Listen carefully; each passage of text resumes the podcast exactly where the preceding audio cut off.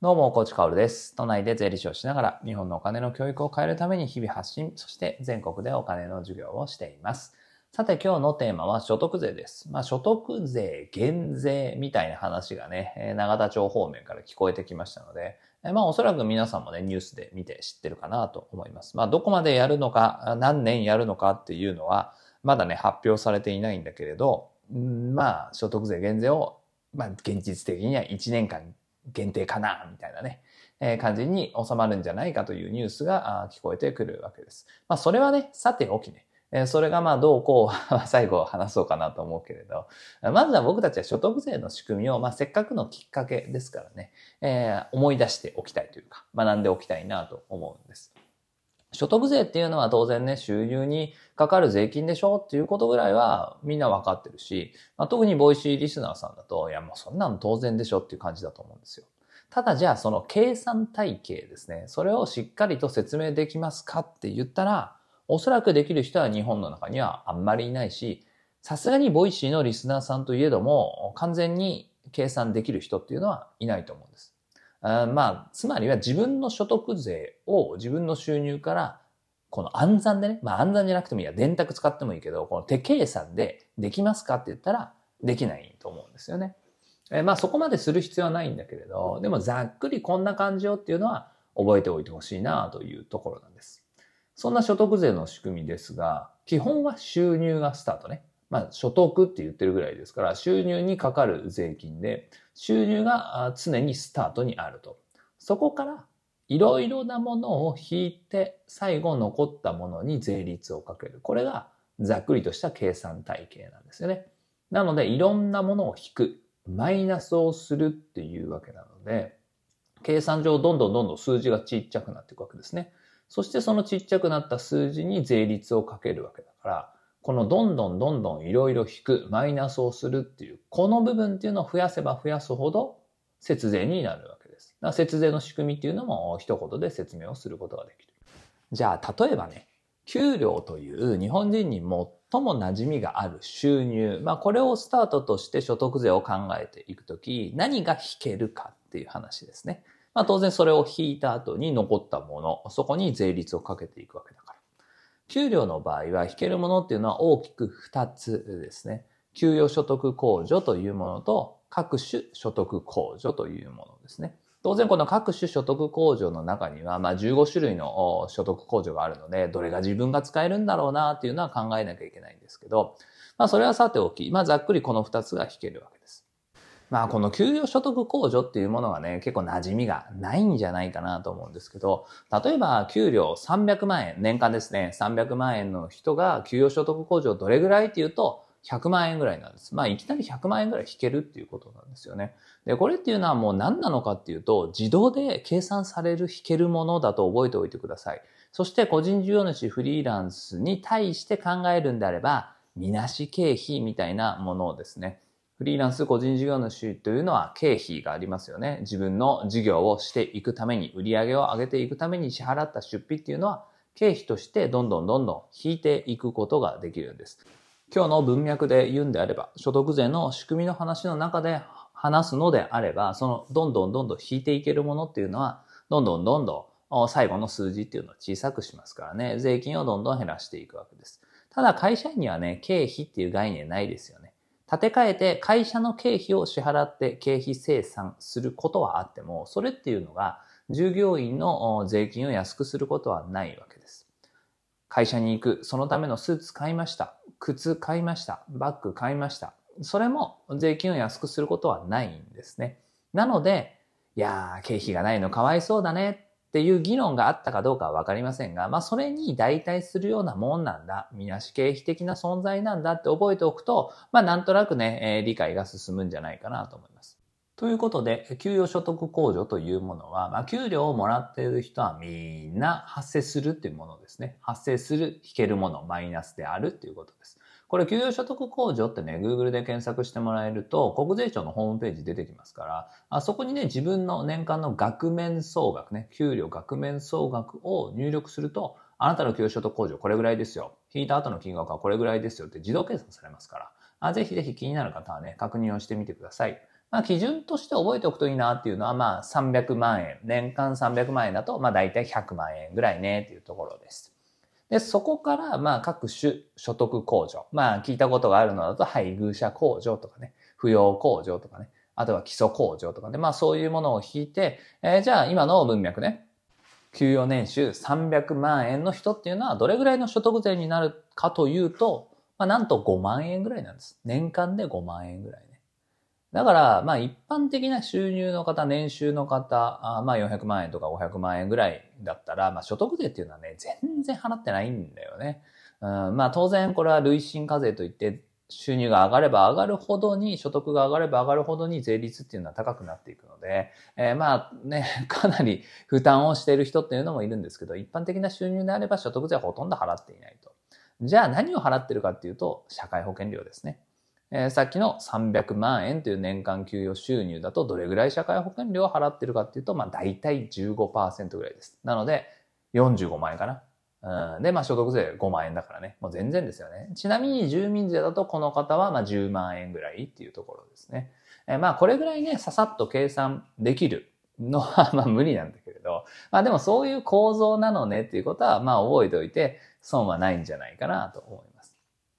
そして会社員の場合はね、この所得税というのは会社が計算してくれます。それが年末調整ですね。会社が所得を計算、所得税を計算してくれるイベント、それが年末調整である。でも、その情報を持っているのは従業員である。まあ、年末調整の一番のポイントはここですね。税金を計算する人と、税金を計算する情報を持っている人、これが分かれているっていうことですね。えなので、会社っていうのは、従業員から情報が出てこないと、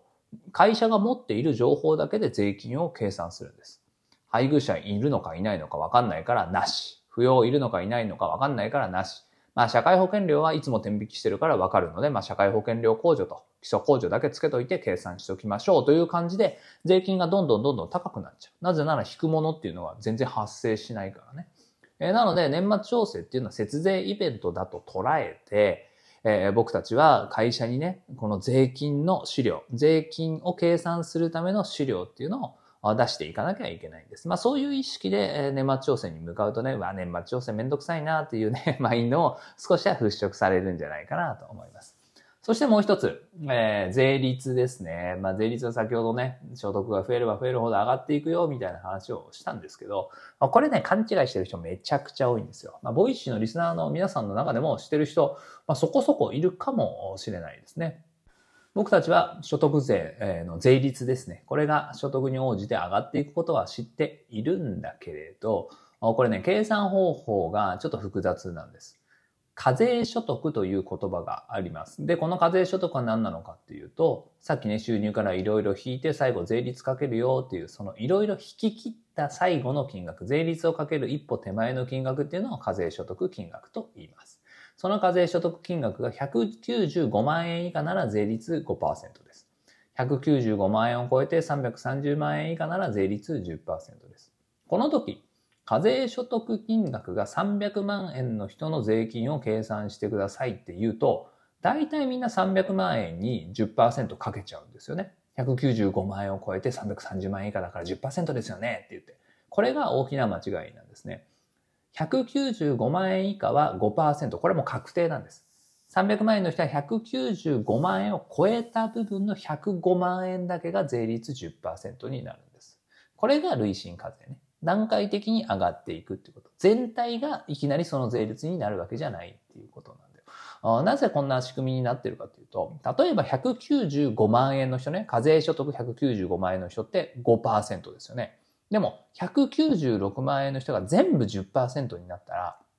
195万円の人より手取り減っちゃうじゃないですか。それはあってはならないよねっていうことなんです。1円でも多く稼いだらちゃんと手残りっていうのはちゃんとしなきゃいけないよねと。ちゃんと残らなきゃいけないよねっていうことで、えー、税金はちゃんと累進課税というものが考えられている。まあ、一方で社会保険はね、累進課税じゃないので、えー、あるタイミングで、いわゆる130万円の壁なんて言われるけど、いきなり社会保険料発生するので、129万円の人と130万円の人、どっちが手取り多いですかって言ったら129万円の人の方が多くなっちゃう。だけれど、まあそういうのは税金ではちゃんとね、排除されているっていうことです。まあ社会保険料もね、そういう意味ではまあ、段階的に発生していくような仕組みにした方がいいのかななんて個人的には思っています。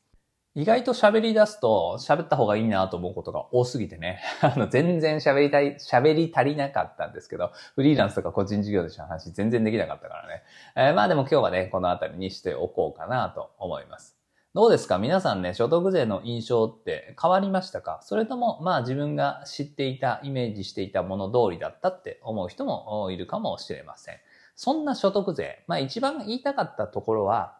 一般的な収入の方っていうのは所得税ほとんど払ってませんよっていうところなんです。まあ、つまり冒頭で話しましたよね。所得税減税の話が永田町方面から聞こえてくるといった話。果たして所得税減税なのかっていうとこだよね。だって国民のほとんどは払ってないわけだから。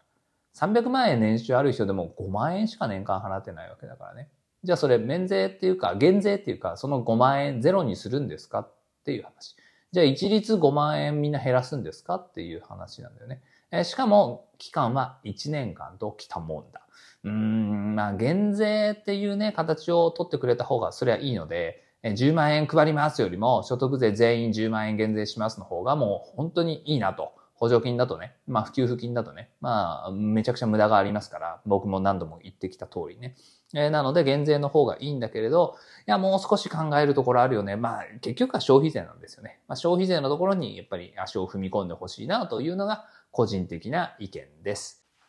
まあ今日のところはね、えー、以上とします。さて最後にお知らせです。えー、現在プレミアムリスナー土日に放送してまして、先週の土日の放送をね、えー、ご紹介したいと思います。土曜日はインボイス制度セミナーのアーカイブということで、まあ、プレミアムリスナーでは今月1でセミナーやってるんですけど、金曜日にね、それが今月分が開催されました。テーマはインボイス制度っていうね、えまあ、インボイス制度は消費税との絡みで本当に複雑化しちゃったんですけど、まあ、僕たちはどう考えればいいか。まあ、当然個人事業主、フリーランス、えー、経営者、経理部、管理部の方々っていうのは影響がね、もろにあるわけですけど、間接的にも営業部の方とかね、もちろん専業主婦の方、そしてサラリーマンの方、まあ、いろいろな影響はあるわけです。まあ、知っといて損はないよ。知っておくべきことだよ。みたいな話、えー、していますから、あぜひぜひインボイス制度セミナーね、気になる方は確認をしてみてください。えー、日曜日はね、まあ、今コメント返しみたいなのをやってますから、プレミアムリスナーで、まあ、それをガンガンガンガン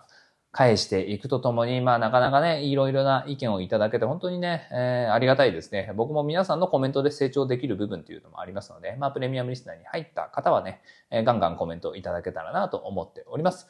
それでは本日も張り切っていきましょう。今日は僕は高知県に行きます。弾丸日帰りなんですけど、まあ、本当はねちょっとゆっくりしながらイケハヤさんのとこにでも遊びに行きたいなって思ったんですけど、まあ、今日は残念ながら日帰りということですね、えー、行く場所は高知市立第六小学校お金の授業ですね、えー、こちらもね Voicyのリスナーさんからまあねそのリスナーさんが PTA の役員をやっていて、まあ、熱望していただいてて授業が実現すると。まあ本当にね、こういう機会っていうのを大切にしていきたいですね。えー、以前ね、教育というのは、お金の教育というのは砂漠に水をまくような行為だという感じでね、えー、とある先生の言葉を引用しながらご紹介したことありますが、こういう一歩一歩の積み重ねっていうのが大事だと思っています。本日もね、気合を入れて子供たちのために授業をしていきますので、どうぞよろしくお願いします。それでは本日も張り切っていきましょう。素敵な一日をお過ごしください。最後まで聞いてくれたあなたに、幸あれ。じゃあね。